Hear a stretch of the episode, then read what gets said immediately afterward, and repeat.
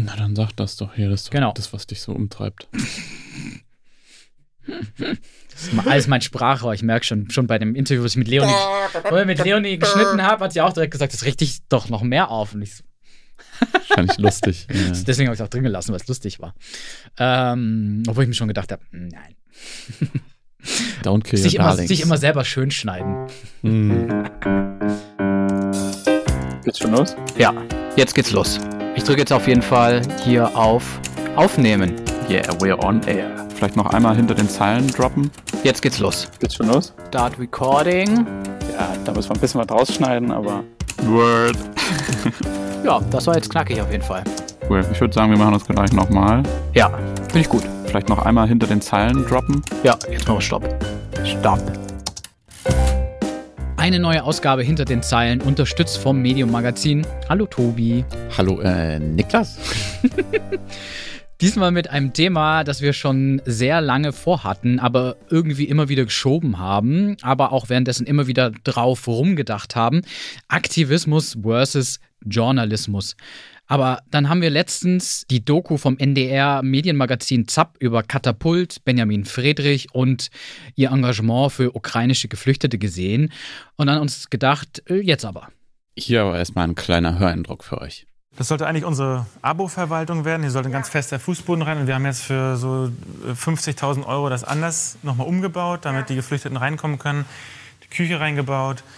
Mitte April sollen bis zu 50 Ukrainerinnen und Ukrainer hier einziehen. Hier sind noch Fahrräder gekommen. Viele der Handwerker hier stammen übrigens auch aus der Ukraine. Benjamin Friedrich will auch ihnen helfen, ihre Familien aus dem Kriegsgebiet herauszubringen. Benjamin Friedrich und Katapult haben aber nicht nur ukrainische Geflüchtete aufgenommen, sie haben auch wirklich eine eigene Ukraine-Redaktion aufgebaut, also mit ukrainischen JournalistInnen. Und ja, die meisten von ihnen sitzen bei Katapult in Greifswald, manche sind aber auch noch in der Ukraine. Das, was ihr macht, ist schon an der Grenze zum Aktivismus. Ja. Ähm, Da sagst du einfach trocken Ja. ja. Ähm, das liegt auch an meinem Studium. Ich bin ja kein Journalist. Ich bin ja Politologe und die Politologie ist ja ähm, keine neutrale Wissenschaft. Was mich irgendwie ausmacht, ähm, ist natürlich kein, äh, kein neutraler, reiner Journalismus, sondern ganz klarer äh, Haltungsjournalismus äh, mit, diesem, mit diesem Einschlag der Politikwissenschaft zu sagen, ähm, wir, sind, wir positionieren uns ganz klar immer gegen solche Strukturen. Das kann die AfD sein, aber es kann auch ein Krieg in der Ukraine sein. Ich fand die Doku total faszinierend, weil ich da echt das Gefühl bekommen habe, dass Friedrich einen echten Einblick gibt, ungeschont, und dass sie halt eben mittendrin in so einem Prozess sind, dass das nicht abgeschlossen ist, was wir da gerade sehen. Man merkt richtig beim Schauen, da schwelt so ein Konflikt bei Katapult in der Redaktion, da sind nicht alle auch zufrieden mit, was da gemacht wurde, und es war eben noch nicht aufgelöst. Ich finde prinzipiell ja auch gut, was, was sie da machen. Sie stellen Leute an, geben denen eine Perspektive hier, sammeln Spenden darüber hinaus, ne? Und die Mhm. journalistische Integrität, die wahren sie ja dennoch durch eben redaktionelle Abläufe. Da ist klar, das läuft so und so, das muss, muss geprüft werden. Aber wir wollen jetzt hier jetzt auch nicht einfach nur bewerten, okay, Katapult-Einsatz, das ist gut, finden wir super oder finden wir falsch. Ja. Das hat ja nichts mit Journalismus zu tun, sondern für uns kam eigentlich vielmehr die Frage auf, ja, wo fängt denn jetzt hier Journalismus an und wo beginnt dann Aktivismus? Weil das ja schon irgendwie mehr ist, was sie da machen. Ja, was Katapult oder auch Friedrich so als das Aushängeschild da äh, macht, das kann man eben so auch sehr unterschiedlich beurteilen. Man könnte jetzt zum Beispiel sagen, das geht eigentlich viel zu weit. So können sie dann auch gar nicht mehr unbefangen über den Ukraine-Krieg berichten. Und es ist ja auch am Ende nicht die Aufgabe eines Mediums, Geflüchtete aufzunehmen oder so eine Redaktion sogar zu bilden. Aber man könnte es eben dann auch anders sehen. Sie haben halt Menschen und eben auch KollegInnen geholfen, die in Not waren. Und hätten sie es nicht gemacht, dann hätte es wahrscheinlich auch niemand anders eben gemacht. Also vor allem den ukrainischen KollegInnen eine Redaktion zu stellen. Aktivismus, Journalismus, das klingt erstmal nach so einem total alten Hut. Also es ist ja gar nicht neu und deshalb wollen wir da auch das jetzt nicht so auch philosophisch oder ja, wo ist jetzt, was heißt denn überhaupt Objektivität? Hm. Sondern für uns geht es eigentlich um die Frage, wem wird überhaupt Aktivismus vorgehalten? Also das ist so, auch so zum Vorwurf gemacht, hey, du bist da befangen und wem nicht? Oder anders formuliert, wem wird eigentlich Neutralität regelmäßig zu und wem abgesprochen? Darüber wollen wir heute sprechen. Und dazu haben wir diesmal zwei Gäste. Zum einen Leonie Sontheimer, sie ist Klimajournalistin und gleichzeitig auch Klimaaktivistin. Und die hört ihr dann später. Und wir sprechen mit Melina Borczak, Journalistin aus Bosnien und Herzegowina. Melinas Familie ist damals in den 90ern während des Bosnienkriegs nach Deutschland geflohen. Sie sind aber nach wenigen Jahren zurückgekehrt dorthin, weil sie keine Chance gesehen haben, langfristig bleiben zu können. Melina hat dann lange in Bosnien und Herzegowina gelebt und als Journalistin gearbeitet. Vor vier Jahren ist sie dann nach Berlin gezogen und arbeitet jetzt hier als Journalistin, mittlerweile hauptsächlich als Filmemacherin. Und wir haben sie in Bosnien erwischt, bei ihrer Mama im Wohnzimmer. Sie arbeitet gerade an einem neuen Film und ist momentan sehr gestresst. Melina, schön, dass du da bist. Ja, vielen Dank für die Einladung. Ja, Melina, du arbeitest ja journalistisch zu so vielen Themen, die auch starke Reaktionen bei manchen Leuten verursachen. Also zum Beispiel jetzt so zu antimuslimischen Rassismus, aber auch du thematisierst fehlende Diversität in den Medien, aber auch eben ein großes Thema Völkermord an Bosniaken und Bosniakinnen in den 90ern. Und da wollte ich dich erstmal ganz grundsätzlich fragen, wie oft wird dir bei deiner journalistischen Arbeit eigentlich Aktivismus vorgeworfen? Sehr, sehr oft. Und ich glaube, es liegt daran, dass diese Themen halt etwas sind, was bei Leuten so irgendwie moralische, ethische äh, Abwehrgefühle auslöst. Weil zum Beispiel, wenn ich, keine Ahnung, äh, Sportjournalismus machen würde und so viel über Sport berichten würde, da würde mir ja niemand Aktivismus ähm, vorwerfen, weil es bei Sport einfach nicht viel zu Aktivisten gibt. Also ähm, es ist nicht viel, was man jetzt, keine Ahnung, politisch fordern kann, wenn man darüber berichtet, dass Hertha BSC ein bestimmtes Spiel verloren hat. Aber bei meinen Themen ist überall, auch wenn nichts gefordert wird, mhm. auch wenn ich einfach nur eine Geschichte erzähle, die schon passiert ist und nicht mal erwähne, man könnte noch dies und das machen, geschweige denn, dass ich es fordere, da fühlen sich Leute einfach aufgrund der Tatsache, dass bestimmte Fakten angesprochen werden, fühlen sich manchmal so ähm, angegriffen und defensiv, mhm. haben dann das Gefühl, dass ich da irgendwie ähm, aktivistisch unterwegs bin. Das merke ich sehr, sehr oft, auch wenn ich irgendwie Redaktionen auf Fehler hinweise. Wenn man einer Redaktion sagen würde, hey, ihr habt geschrieben, dass Köln die Hauptstadt Belgiens ist, würden sie sagen, ah, ups, sorry äh, und danke für den Hinweis und würden es korrigieren. Aber wenn man, wenn man ihnen sagt, äh, ihr habt geschrieben Balkankrieg und der passierte vor 100 Jahren zwischen Bulgarien und dem Osmanischen Reich, das hat nichts mit Bosnien zu tun, dann werden sie defensiv, weil es geht halt darum, dass sie über einen Genozid schlecht berichtet haben. Mhm. Und das ist dann schon für die ein bisschen emotional. Also ich glaube, es liegt überhaupt nicht an meiner Arbeit, sondern an diesem Abwehrmechanismus äh, in den äh, Redaktionen. Mich würde auch noch interessieren, wie sehen eigentlich solche Vorwürfe genau aus und von wem kommen die eigentlich? Also wie sieht das aus? Also es wird meistens so versteckt, also direkt ins Gesicht sagt das, äh, sagen das die wenigsten. Mhm. Ähm, aber man erfährt es schon so, wenn man irgendwie äh, bestimmte Jobchancen und so weiter nicht bekommt, obwohl man super qualifiziert ist und besser als viele andere Kandidaten und so weiter, bekommt man das nicht. Und dann erfährt man später von irgendwie befreundeten oder bekannten Menschen, die in der Redaktion arbeiten, oh ja, die meinten, du bist zu aktivistisch. Also einmal mhm, mhm, wurde ich sogar für einen Podcast nicht eingeladen, weil die Redaktion meinte, ich sei zu aktivistisch.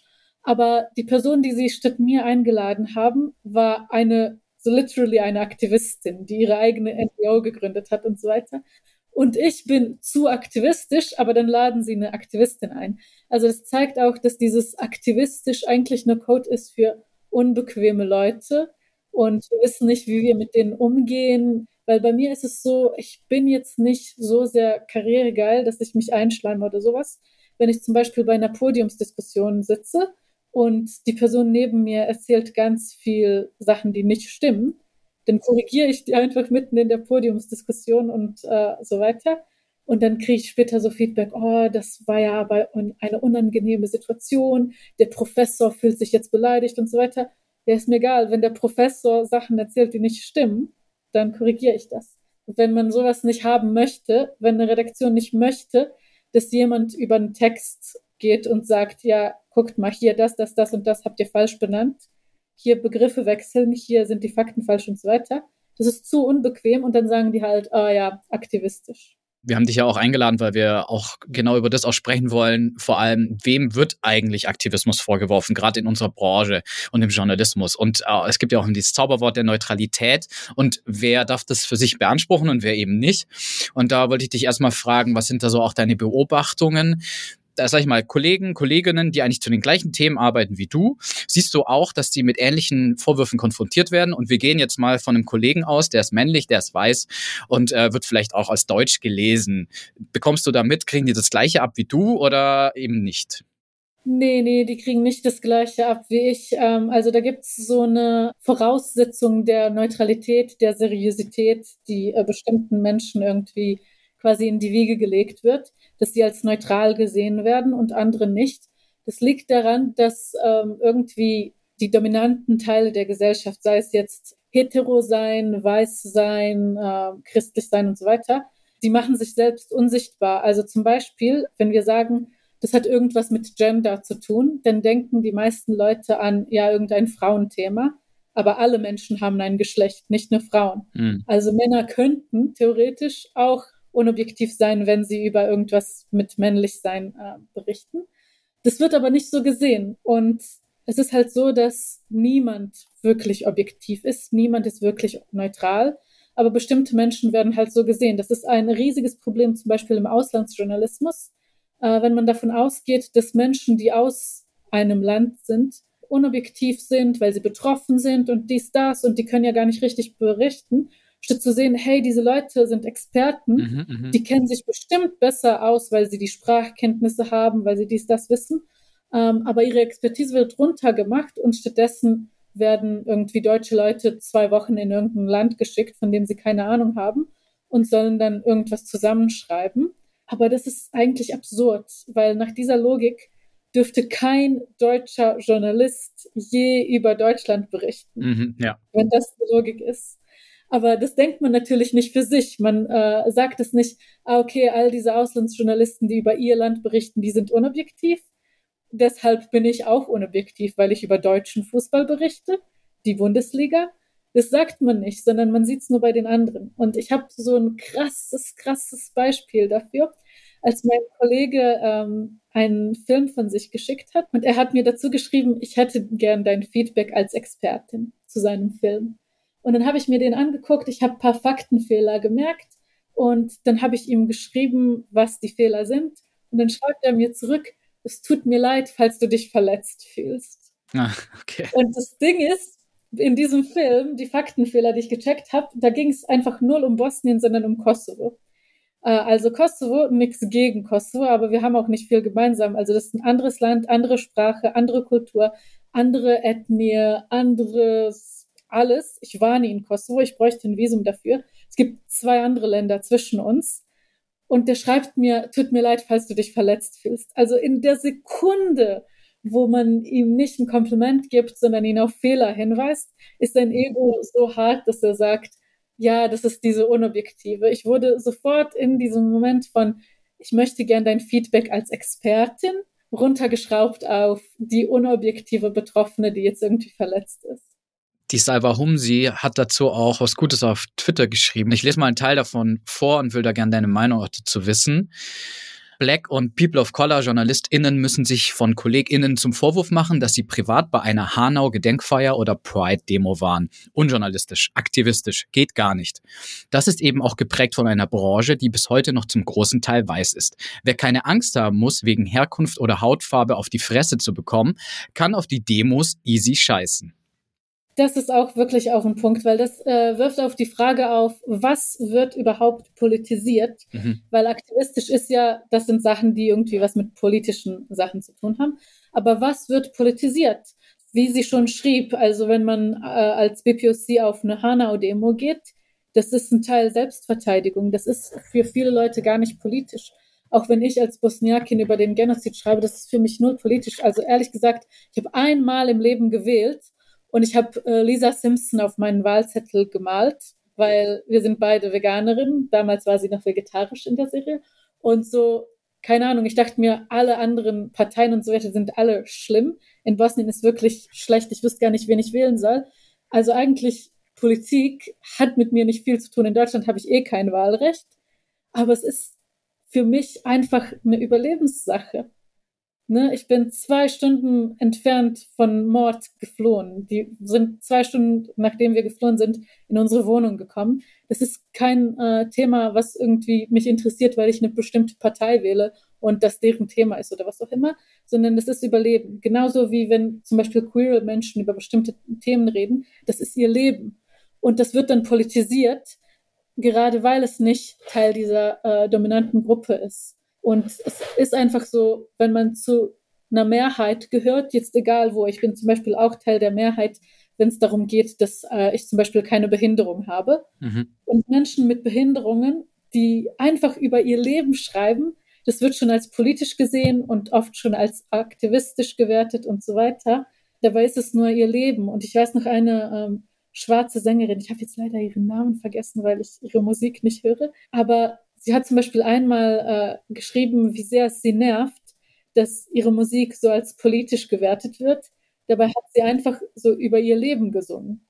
Aber das wird schon als politisch gewertet kannst du auch verstehen, wenn Redaktionen und Medien sagen, wir müssen auch auf unsere Außenwirkung achten? Was sagst du zu dem Argument? Naja, wenn man auf Außenwirkung achten möchte, dann kann man bei ganz vielen anderen Sachen ansetzen. Zum Beispiel eher im Gegenteil gucken, was machen all unsere Auslandskorrespondenten falsch, weil das ist wirklich im deutschen Journalismus meiner Meinung nach das größte Problem, der grauenvoll schlechte Auslandsjournalismus. Und das hat ja die gleiche, den gleichen Kern, dass sie gerade Menschen, die aus bestimmten Ländern sind, verwehren, objektiv zu sein und nicht aktivistisch zu sein und professionell zu sein und stattdessen zum Beispiel Relotius von Land zu Land schicken, dass er da hinjettet, jede Woche über ein anderes Land schreibt. Das kann doch nur schiefgehen.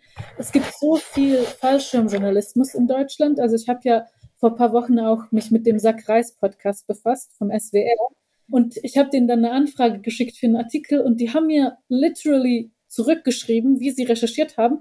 Das ist Grundschulreferatsniveau. Die haben zurückgeschrieben, dass sie nicht vor Ort recherchiert haben, dass sie keine Primärquellen genutzt haben, dass niemand von ihnen die Sprache spricht oder die Expertise hat oder nichts, sondern sie haben aufgezählt, welche Artikel aus deutschen Medien sie zu dem Thema gelesen haben, bevor sie sich so copy-paste-mäßig ihr eigenes Thema zusammengeschustert haben.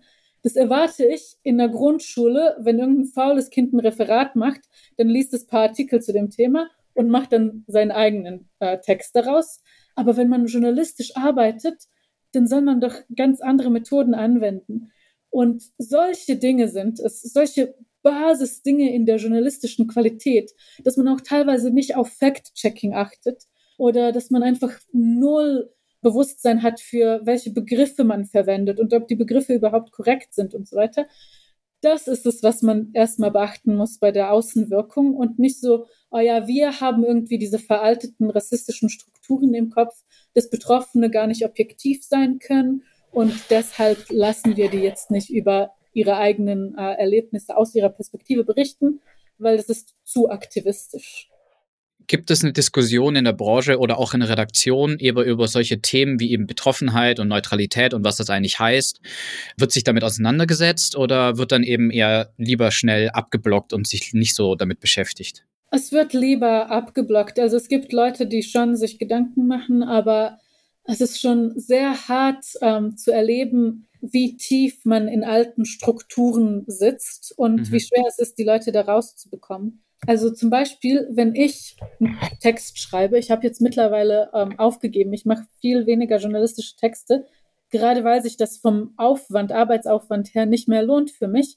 Ich muss so viele Quellenangaben mitschicken, dass die oft länger sind als die Texte selbst.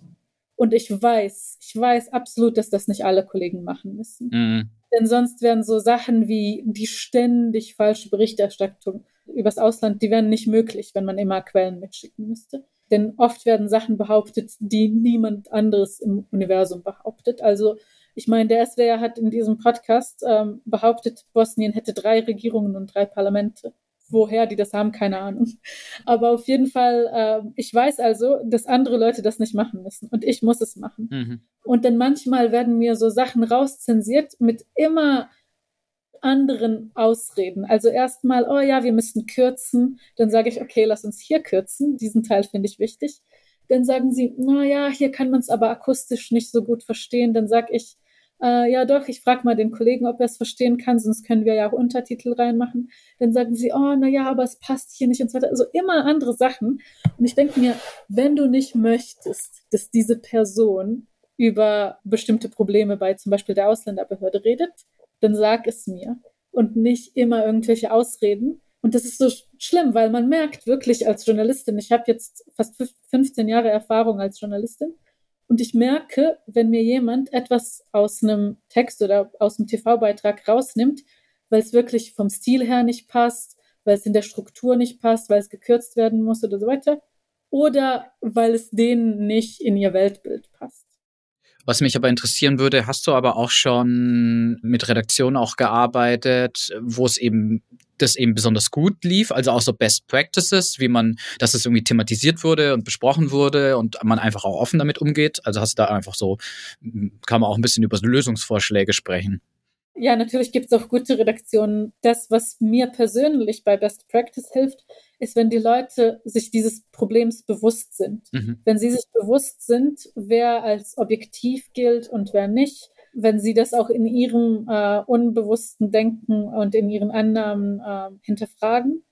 Äh, und wenn sie mich auch als Expertin anerkennen, weil ähm, die Themen, über die ich schreibe, ich mache das schon seit 15 Jahren, äh, ich habe das studiert und so weiter. Also ich freue mich immer, wenn mir eine Redaktion sagt, okay, ich habe keine Ahnung vom Genozid in Bosniaken, aber deshalb haben wir ja dich als Expertin.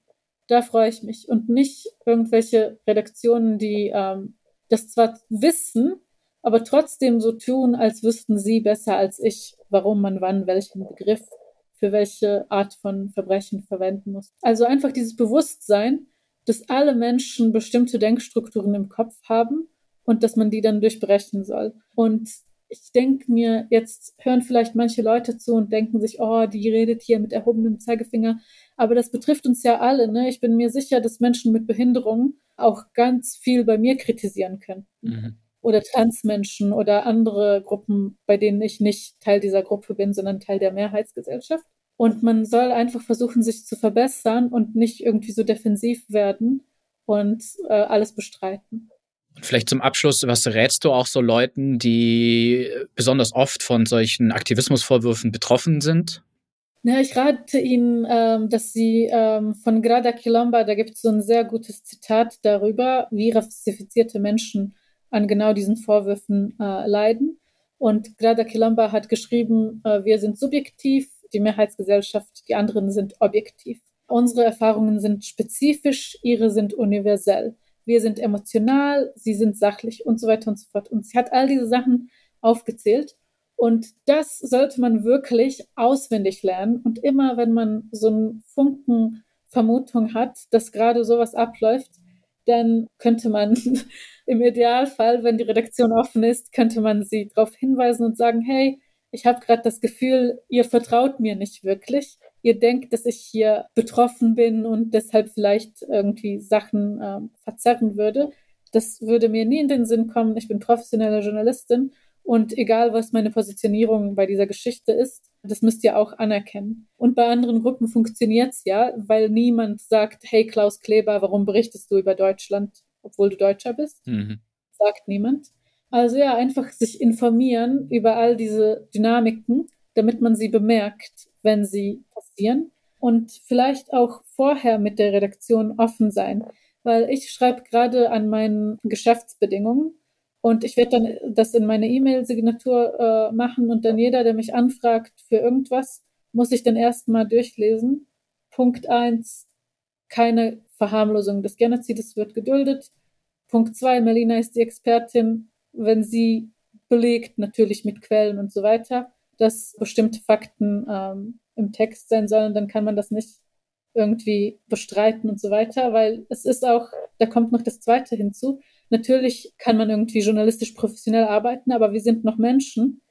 Und es ist für mich als Überlebende sehr retraumatisierend und beleidigend, wenn ich äh, immer darum kämpfen muss, dass Redaktionen bestimmte Begriffe wie zum Beispiel Genozid und Konzentrationslager und so weiter in den Text packen, obwohl das alles von internationalen Gerichten belegt ist. Und ich werde das jetzt wirklich in meine E-Mail-Signatur schreiben, so, ich dulde nicht, dass ich nochmal erklären muss, warum ich den Begriff Genozid nutze und so weiter. Und ich glaube, das ist eine gute Idee, wenn man äh, auf dieser Position in der Karriere ist, dass man sich sowas leisten kann, mhm. dass man schon vor der Zusammenarbeit die Spielregeln äh, klar macht. Vielen Dank. Ja, danke dir. Ich habe ja das Interview geführt. Was ist bei dir, Tobi, eigentlich am meisten so hängen geblieben? Also als erstes äh, die Haltung, mhm. die, die, Sprechhaltung und was sie so sagt. Also Starke find, Meinung. Ja, genau. Schon, also dieses so sehr zack, zack, zack. Ja, aber das, was damit reinspielt, mittlerweile, dass sie sagt, okay, ich packe jetzt einfach einen Disclaimer in die E-Mail. Mhm. So, ähm, das und das sind die Bedingungen, so arbeite ich gerne, aber wenn das nicht erfüllt werden kann, dann, dann nicht. Mhm. Das fand ich, also das ähm, fand ich sehr interessant. Ist ja auch interessant, wir würden da nie drüber nachdenken, weil wir eigentlich immer nie so in unserem Arbeitsleben so krass auch so immer wiederholend mit so Zweifeln konfrontiert werden. Und wir sehen da überhaupt gar keine Notwendigkeit, das zu machen. Und wenn man jetzt überlegt, ja, Melina, die sieht halt einfach die Notwendigkeit, weil sie halt permanent mit solchen Sachen konfrontiert wird. Wobei ich ähm, überlegen würde, wenn wir so als Arbeiterkinder dann, also, also ne, dann vielleicht auch, wenn jetzt jemand irgendwie so nie auf dem Schirm, ich glaube, irgendwann ist auch vielleicht, aber es ist, es ist nicht dasselbe, das ist, auf jeden, ja. das, das ist schon klar. Aber irgendwo denkst du dann auch so, ja, nee, ähm, ja. so nicht. Irgendwann reicht's auch. Genau. Und was bei dir hängen geblieben? der, der Satz, der mich am meisten interessiert hat, wo ich vorher nie drüber nachgedacht habe, einem deutschen Journalisten würde auch nie jemand Befangenheit unterstellen, weil er eben Deutscher ist und über Deutschland berichtet. Aber anderen Leuten wird es dann doch gerne mal unterstellt also wir hatten ja das letzte Mal mit Denis äh, Trubetskoy äh, gesprochen, der ja als Ukrainer in der Ukraine über das Land berichtet. Und äh, ich glaube, der muss sich permanent eigentlich damit auseinandersetzen, dass Leute sagen so, ah, du bist ja da mittendrin, du kannst doch gar nicht da hier neutral berichten und so. Mhm. Interessant. Aber es sind natürlich immer die anderen, die natürlich befangen sind. Neben Melina haben wir für die Folge auch noch mit Leonie Sontheimer gesprochen. Sie ist Journalistin und Aktivistin, war, bevor sie Journalistin geworden ist, auch bei Greenpeace aktiv und beschäftigt sich eben als Journalistin und Aktivistin äh, mit der Klimakrise. Unter anderem hat sie beim Spotify-Podcast Anderthalb Grad mit Luisa Neubauer mitgearbeitet und sie ist Teil des journalistischen Kollektivs Collect Text. Mit Leonie wollten wir sprechen, weil bei ihr geht es ja weniger um, dass ihr wegen ihrer Identität ihr Befangenheit vorgeworfen wird, sondern über die Themen, die sie eben berichtet, die Klimakrise. Ja, hallo Leonie. Hi. Hi. Jetzt ist ja die, also die Klimakrise, so, das ist ja auch eins deiner Hauptthemen, eine Tatsache. Darüber sind sich ja eigentlich so 99 Prozent der WissenschaftlerInnen auf dem Gebiet auch einig. Trotzdem wird der da gerade da gerne so Aktivismus unterstellt, wenn man darüber berichtet, Lösungen vorstellt und so weiter. Was glaubst du, warum das, warum das so ist, gerade da? Also ich glaube, Aktivismus war immer für etwas einstehen, auf eine Dringlichkeit hinweisen, wo aber oft eher Meinungen hinterstanden, zum Beispiel, dass man für einen Atomausstieg ist oder so. Mhm. Aber bei der Klimakrise ist es ja einfach so, es geht halt um die Zukunft der Menschheit und es ist irgendwie, es ist ja nicht eine Einzelmeinung, wenn ich sage, wir müssen uns da um Lösungen kümmern. Ähm, aber die Art und Weise, wie das rübergebracht wird und kommuniziert wird, ähnelt natürlich anderen Themen, die früher eher aktivistisch konnotiert waren.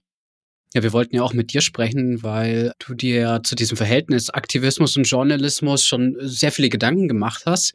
Äh, was wir vor allem spannend fanden, du bist ja Teil eines Kollektives, der Collect Text nennt ihr euch. Und auf eurer Webseite schreibt ihr oder dass, dass du und eine andere Kollegin von diesem Kollektiv, dass ihr euch so quasi so äh, Regeln gemacht habt für den, den Umgang auch so mit Aktivismus. Und da hat uns erstmal interessiert, ob du mal diese Regeln erklären könntest für uns. Also warum wir das gemacht haben, war, weil wir natürlich äh, schon gesehen haben, wir haben so angefangen, uns im Journalismus mehr zu bewegen und kamen teilweise, also nicht alle im Kollektiv, aber zwei von uns auf jeden Fall, kamen so aus aktivistischen Bewegungen. Mhm. Ähm, ich aus dem Klimaaktivismus und eine Kollegin eher so aus feministischen Zusammenhängen. Und dann war uns natürlich klar, dass es da Schwierigkeiten gibt im Journalismus, weil es natürlich einen Anspruch darauf gibt, objektiv zu sein. Darüber kann man sich mhm. äh, noch lange unterhalten, ob das Sinn macht, dieser Anspruch. Aber äh, wir wussten natürlich, okay, wenn man Aktivistin ist und Journalistin, dann muss man sich irgendwie erklären. Und das finde ich auch erstmal total logisch und sinnvoll, weil wir sozusagen da ja auch in der Sonderrolle sind. Wir sind keine aktivistischen Journalistinnen, sondern wir sind Journalistinnen, die eben auch Aktivistinnen sind. Mhm. Und wir haben dann einfach gesagt, wenn wir arbeiten als Journalistin, dann sind wir Journalistin und nicht Aktivistin. Das ist unsere erste Regel. Es klingt jetzt erstmal so, hä, ja, wie will man das machen? Aber es ist eigentlich total simpel, weil wenn man ein bisschen das professionelle Handwerk gelernt hat, dann weiß man einfach, okay, in dem Moment, wo ich einen Artikel schreibe für eine Zeitung oder einen Radiobeitrag mache, wende ich das einfach an, das Handwerk, und lass mich sozusagen nicht von meiner eigenen Meinung da irgendwie leiten. Hm. Und äh, dann haben wir gesagt, wenn wir jetzt mal an irgendwas mitwirken als Aktivistin, dann wäre das so eine Red Line, die wir nicht crossen, dass wir darüber nicht berichten als Journalistin.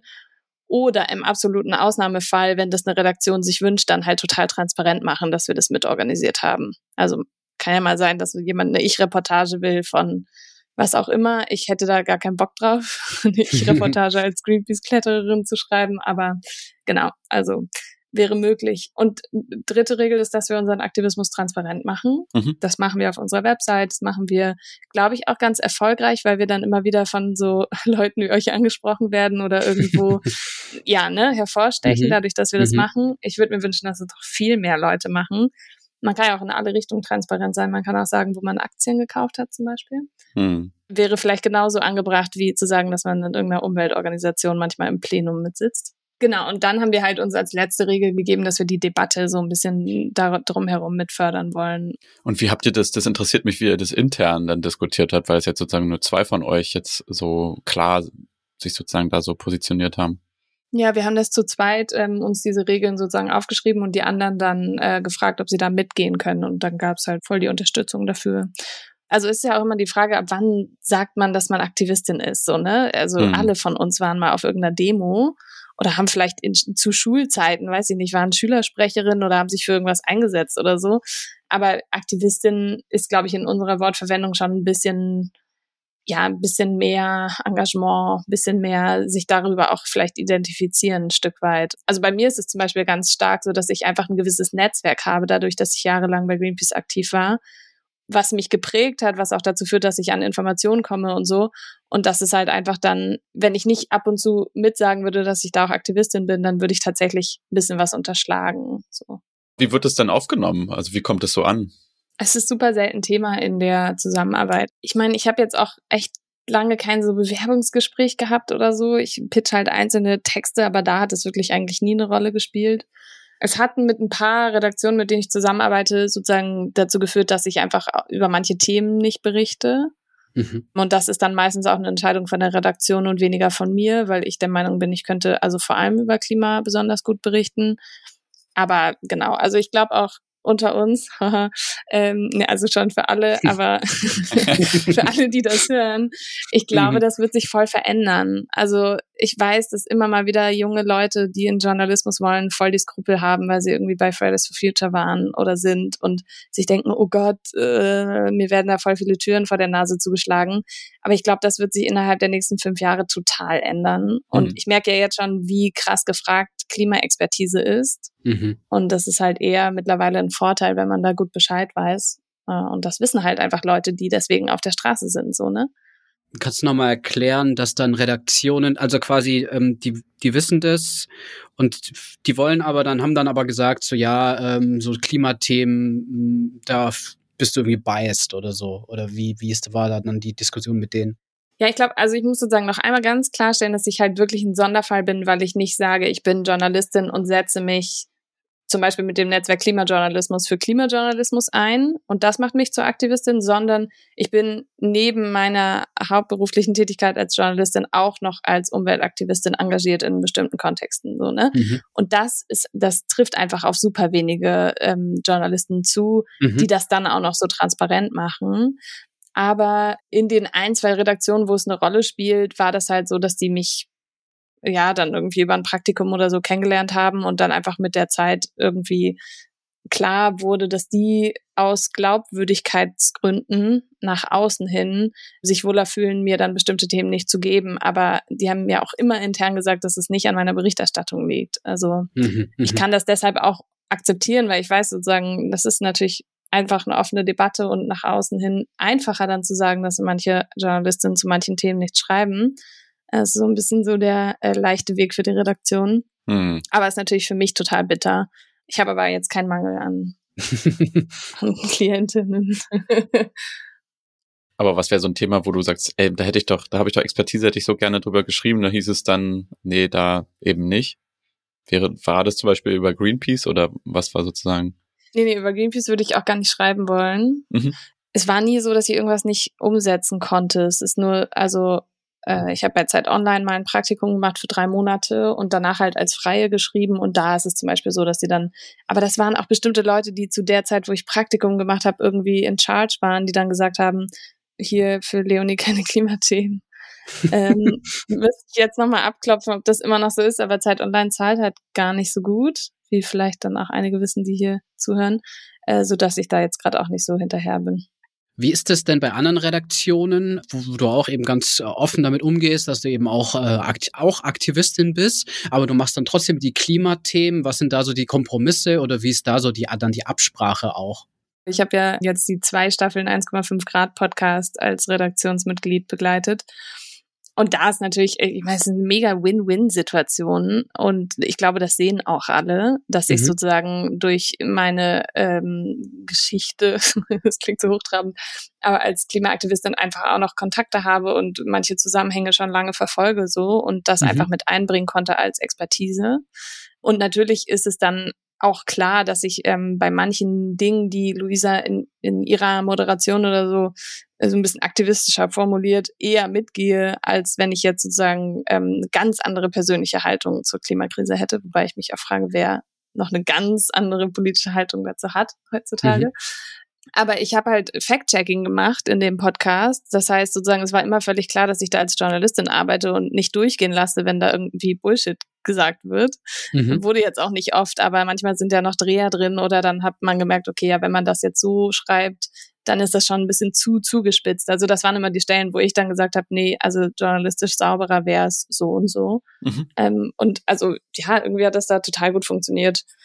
Jetzt ein bisschen weg von Klimakrise und deiner Berichterstattung, würdest du meinen, dass es, weil du hattest ja auch vorhin auch schon das, das Beispiel mit, ne, wo hat jemand vielleicht seine Aktien oder so, ähm, Hm. würdest du sagen, okay, eigentlich bräuchte das noch viel mehr, diese Reflexion und auch Transparenz von anderen Kolleginnen und Kollegen im Journalismus, ähm, um eben ihre Voreingenommenheiten oder vielleicht auch, ich sag mal, Abhängigkeiten und sowas offen zu legen?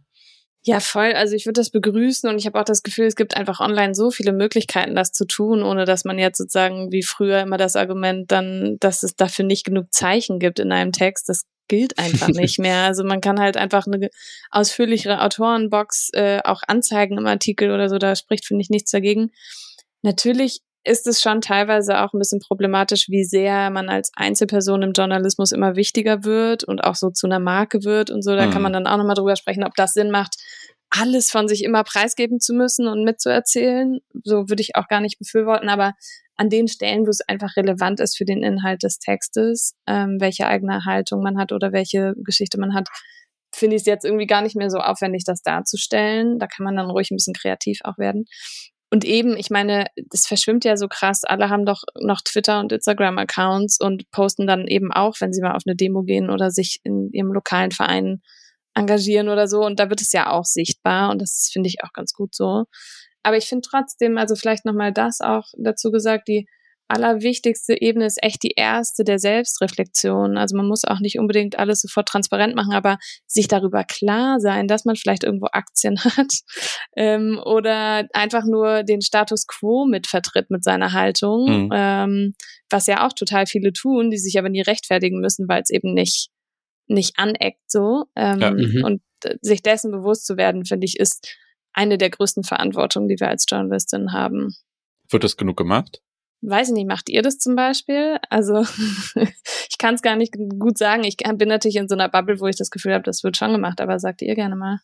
Ich denke schon. Also auf jeden Fall denken wir viel drüber über uns und über eigenen Arbeit nach. Aber auch ganz konkretes Mini-Beispiel war halt, dann hatten wir eine Folge gemacht zur Pressefreiheit und ähm, und der Uncensored Library in, in Minecraft. Und dann habe ich auch gesagt, ja, ich bin halt Teil von, also ich unterstütze Reporter ohne Grenzen monatlich, aber deshalb, das ist jetzt hier was anderes. Also genau wie du sagst, so das ist ja dann kein Widerspruch oder die haben mich ja nicht dafür bezahlt, sondern ich bin halt Teil dieses Vereins, habe das dann eben äh, einfach transparent gemacht. Was sagst du, Niklas? Ich glaube, mit dem Podcast an sich denken wir viel darüber nach, vor allem in der Branche, was ist eigentlich der Status quo und muss das so sein? Ich glaube, das machen wir allein schon mit dem Podcast schon ziemlich viel.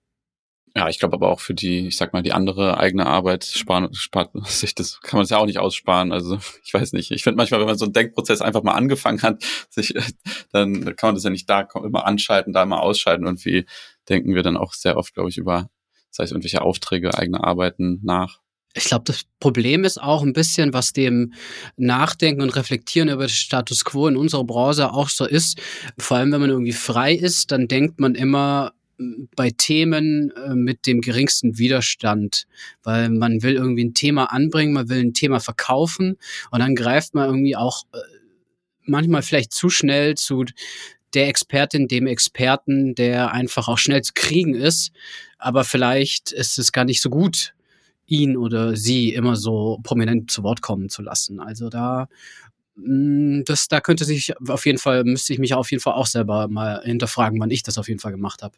Ja, aber ich glaube, also es ist ein guter Punkt, weil, also ich meine, ich finde es nach wie vor wichtig, über Aktivismus und Journalismus zu sprechen, aber es gibt halt noch so viele andere Baustellen im Journalismus, wo man, also gerade dieses, dass Zeit oft knapp ist, dass man als Freier auch nicht mehr so gut bezahlt wird für Recherchen. Da ist es ja auch total wichtig, drüber zu sprechen, so um eine Qualität zu garantieren, worum es ja eigentlich geht. Ne? Also das ist ja auch bei der Aktivismusfrage einfach die Sorge dahinter, dass dann die Qualität des Journalismus leidet. Aber ich glaube, das ist halt echt ein geringes Problem im Vergleich zu anderen Dingen. Eine Sache hat mich auch so ein bisschen umgetrieben. Ich habe das Gefühl, wenn man sich irgendwie mit Klimakrise beschäftigt, vor allem wenn man irgendwie ähm, auch journalistisch darüber, ähm, darüber berichtet und damit arbeitet, dann muss man sich über diese Themen Aktivismus, Journalismus, das Verhältnis, muss man sich sehr viele Gedanken machen. Und du hast dir sehr, sehr viele Gedanken gemacht, hast es ja wirklich ausformuliert, hast die Regeln gemacht und hast damit einfach sehr viele Ressourcen da reingesteckt. Und findest du es eigentlich unfair oder macht sich auch ein bisschen wütend, dass du dir die, die ganze Arbeit machst, aber andere Leute, andere jo äh, Journalisten, Journalistinnen, die sollten sich ja auch diese Arbeit machen, aber die haben sich eigentlich diese Arbeit noch nie gemacht, machen so ihr Ding und wenn man da mal irgendwie ein bisschen schief draufschaut, könnte man auch sagen, ja, mh, hm, könnt ihr, könnt ihr einem auch gut tun, mal zu überlegen, ja genau, was für Aktien hast du eigentlich mal gekauft und wie ist eigentlich deine Einstellung? Scheint dich ja ein bisschen aufzuregen. ja, vielleicht regt es mich mehr auf, aber ich habe in letzter Zeit habe ich da nicht, also hatte ich da keine Bad Vibes anderen Kolleginnen gegenüber, aber bestimmt zwischendurch mal. Also ich bin immer eher genervt, wenn, weißt du, so Leute halt und das will ich denen auch gar nicht vorwerfen, aber wenn Leute halt mhm. sich neu mit Klimakrise beschäftigen und dann Artikel schreiben über irgendeine Lösung, die einfach keine sind mhm. oder äh, irgendwas von Politikern reproduzieren, ohne es zu, ähm, einzuordnen oder so, dann ärgere ich mich eher. Aber das mache ich denen auch nicht zum Vorwurf. Das ist halt einfach, uns fehlt da echt einiges an Basiswissen, also so in der Masse der Journalistin bisschen vielleicht äh, ist ist die Klimaberichterstattung zu wenig aktivistisch gewesen bisher vielleicht Ähm, ich halte es da gerne mit Bernhard Pötter von der Taz. Der sagt, es war schon alles richtig so, wie es gemacht wurde. Ähm, also weil es gab einfach echt einige Kolleginnen, auch ältere Kolleginnen, die das seit 20, 30, 40 Jahren schreiben. Aber denen wurde nicht sozusagen der Raum eingeräumt der Platz geschaffen, den sie gebraucht hätten. So, die hatten einfach nicht genug Aufmerksamkeit. Das kann man denen aber nicht vorwerfen. Also eigentlich können wir auch nicht wirklich was anderes jetzt machen, als halt weiterhin ordentliche Klimaberichterstattung. Aber irgendwie muss sozusagen das ganze System um die einzelne Journalistin herum mitwirken, dass das einfach in der Dringlichkeit dann die richtige Repräsentation bekommt. Und da ist in den letzten 10, 20 Jahren auf jeden Fall einiges schiefgegangen. Ja, ich hätte noch eine Frage, auch so allgemein, so was würdest du gerade so äh, jungen Kollegen, Kolleginnen raten, die sich eben für Klimaberichterstattung interessieren, die in das Feld gehen wollen? Kommt als allererstes ins Netzwerk Klimajournalismus in Deutschland oder auch in Österreich und bald auch in der Schweiz. ich habe mit ein paar anderen Leuten, also anderen JournalistInnen im Sommer letzten Jahres ein Netzwerk gegründet, um vor allem einfach Leuten einen Ort zu geben, die sich in ihren Redaktionen so ein bisschen einsam fühlen und immer äh, sich anhören müssen, wie aktivistisch sie seien oder so und aber mhm. eigentlich einfach gute Klimaberichterstattung machen wollen. Ähm, und wir tatsächlich entwickle ich gerade auch ein Format, es wird wahrscheinlich ein E-Mail-Newsletter für Leute, die eben neu anfangen wollen, sich mit der Klimakrise journalistisch zu beschäftigen und dann irgendwie ab und zu einfach so ein bisschen eine Einordnung ähm, oder eine interessante Expertin, die nicht sozusagen die super naheliegendste ist oder so. Also da wollen wir ein bisschen Angebot schaffen, aber das ist natürlich momentan jetzt nichts, was schon besteht und auch nichts, was dann so super groß wird. Aber zum Beispiel klimafakten.de hat ähm, sehr gute Ressourcen für Klimaberichterstattung, für Klimakommunikation vor allem. Kann ich empfehlen, da mal so ein bisschen rumzubrowsen.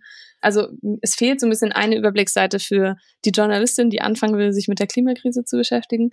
Aber ich glaube, wenn man ein bisschen sucht, dann findet man mal Workshops oder man, genau so Überblicksseiten.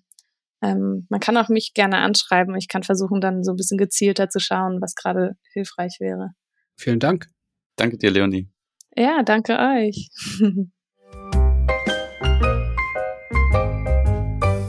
Jetzt haben wir bei diesem Thema wieder nur mit Betroffenen gesprochen und die haben ihren Rat an andere Betroffene gegeben. Was mich da natürlich wieder ein bisschen aufregt, ist, da fehlt so ein bisschen die Perspektive und auch so eine Rechtfertigung von den beschuldigten Redaktionen oder Medien. Da müssen die ja hauptsächlich an sich arbeiten oder sollten in diesen Reflexions- und Bewusstseinswerdungsprozess eigentlich mal einsteigen und auch die Perspektive mal erweitern, weil so Befangenheit wird dann meistens Leuten zu zugesprochen oder vorgeworfen, ja eben wegen ihrer Identität oder eben so bestimmten Themen, aber es kann ja auch um ganz andere Sachen gehen. Bestes Beispiel ja gerade mit dem Zeitverleger Josef Joffe und dieser ganze Diskussion um die Cum-Ex-Berichterstattung. Er hat einen befreundeten Banker, war es Max Warburg oder so, ja, noch einen Brief geschrieben und den quasi gewarnt, ey, besorgt dir mal eine gute PR-Agentur mhm. und äh, mutmaßlich hat er auch noch die Geschichte, also die Berichterstattung in der Zeit um eine Woche oder sowas geschoben. Mhm. Vielleicht nicht klassisch das, was wir unter Aktivismus verstehen, mhm. aber er ist auf jeden Fall aktiv geworden, hat seinen Freund vorgewarnt. Also das ist Befangenheit. Mhm. Das ist Einflussnahme und darüber müsste noch viel, viel mehr geredet werden. Jetzt heißt es irgendwie, der ruht erstmal von seinem Amt, aber das ist, eigentlich müsste es ein, einschlagen wie so eine Bombe. Das bist so, mhm. äh, das geht nicht. Mhm. Es wird immer gesagt, ja, Neutralität muss man wahren, deshalb Verlag und, und, und Redaktion, das ist immer ganz strikt getrennt, aber wir sehen ja immer wieder, dass es nicht so ist. Mhm. Was war denn auch mit dem Investigativteam, was Julian Reichelt auf die Schliche gekommen ist oder dem nachrecherchiert hat und da wurde ja auch erstmal die Recherche gekillt oder ausgebremst. Und zack, ähm, ist es öffentlich geworden, aber auch dann im Spiegel, weil die Redaktion gesagt hat, okay, fuck it, hier funktioniert das nicht, wir, wir, wollen, wir müssen damit an die Öffentlichkeit. Aber mhm. das war Einflussnahme. Und da müssten wir halt viel mehr darüber reden, auch was gerade bei dem Ippen-Fall, was da eigentlich bei den, bei den Verlegern eigentlich vorging. Waren die vielleicht auch befangen? Weiß man eben nicht. Darüber hat man auch viel zu wenig irgendwie gesprochen. Und ich fand es auch so gut von Leonie, weil sie ja auch gefragt hat, ja, es sind auch einfach viele Leute einfach befangen, weil sie zum Beispiel den Status quo eben verteidigen und die Frage, einfach auch mal gucken, welche Aktien besitzen eigentlich so die Leute, bei welchen Unternehmen sind die beteiligt, wo liegen auch die Interessen der Leute. Das ist auch am Schluss dann eine Art von Befangenheit und da sprechen wir viel weniger. Ist auch komplexer natürlich, als einfach zu sagen, äh, du hast hier diese Identität, deswegen kannst du nicht über diese Sache berichten. Viel einfacher. Und ich finde, eigentlich ist doch dieser Vorwurf auch ziemlich absurd, dieses, hey, du bist befangen, weil solange die Person sich auch irgendwie selber darüber nachdenkt, okay, wo ist eine Grenze, was, äh, ne, und das auslotet und das auch transparent macht, dann finde ich das völlig in Ordnung. So wie Leonie meinte, das kann man, ist doch heute überhaupt gar kein Problem. Ne? Ein kleiner Reiter, wo du auf Plus drückst und es ein Transparent-Hinweis oder so im Online-Text. Und die Absurdität dieses, dieses Vorwurfs zeigt auch, finde ich, gut das Beispiel Ronan Farrow. Das ist der Stiefsohn von Woody Allen und eigentlich Fernsehjournalist und bekannt oder am meisten bekannt geworden ist er für seine MeToo-Berichterstattung. Er hat nämlich Harvey Weinstein hinterher recherchiert und das eigentlich auch aufgedeckt. Und ihm wurde gesagt, er könne ja da gar nicht objektiv berichten, weil seine Schwester Dylan vom Vater Woody Allen missbraucht worden sein soll. Also irgendwie, das steht so im Raum, ist nicht, wie bei solchen Fällen meistens nicht endgültig alles geklärt. Aber ich finde, das zeigt so diese Absurdität, weil was soll das jetzt heißen? Oh, deine Schwester wurde äh, mutmaßlich missbraucht. Du kannst nicht kannst über, nie wieder nie über, wieder sexuelle Gewalt schreiben. Ja, gar nicht. Wie, du bist ja befangen mhm. und auf Seiten der Frauen oder aber keine Ahnung. Also was ist jetzt, was ist das so? Äh, ich glaube eher, dass so eine Person durchaus sehr sensibel für, bei diesem Thema einfach ist. Sehe ich genauso. Und ich habe übrigens keine Aktien. Ich habe nämlich auch einfach kein Geld. Sehr gut, Niklas. Ich habe auch noch nicht in Krypto äh, investiert und werde das auch nicht Jetzt tun. auch nicht mehr. Das war's für diese Folge und wir freuen uns, wenn ihr das nächste Mal wieder dabei seid. Lasst uns gerne ein paar Sternchen da. Spotify oder Apple. Genau, und äh, ansonsten könnt ihr uns gerne unterstützen über PayPal. Und ja, bis dann. Tschüss.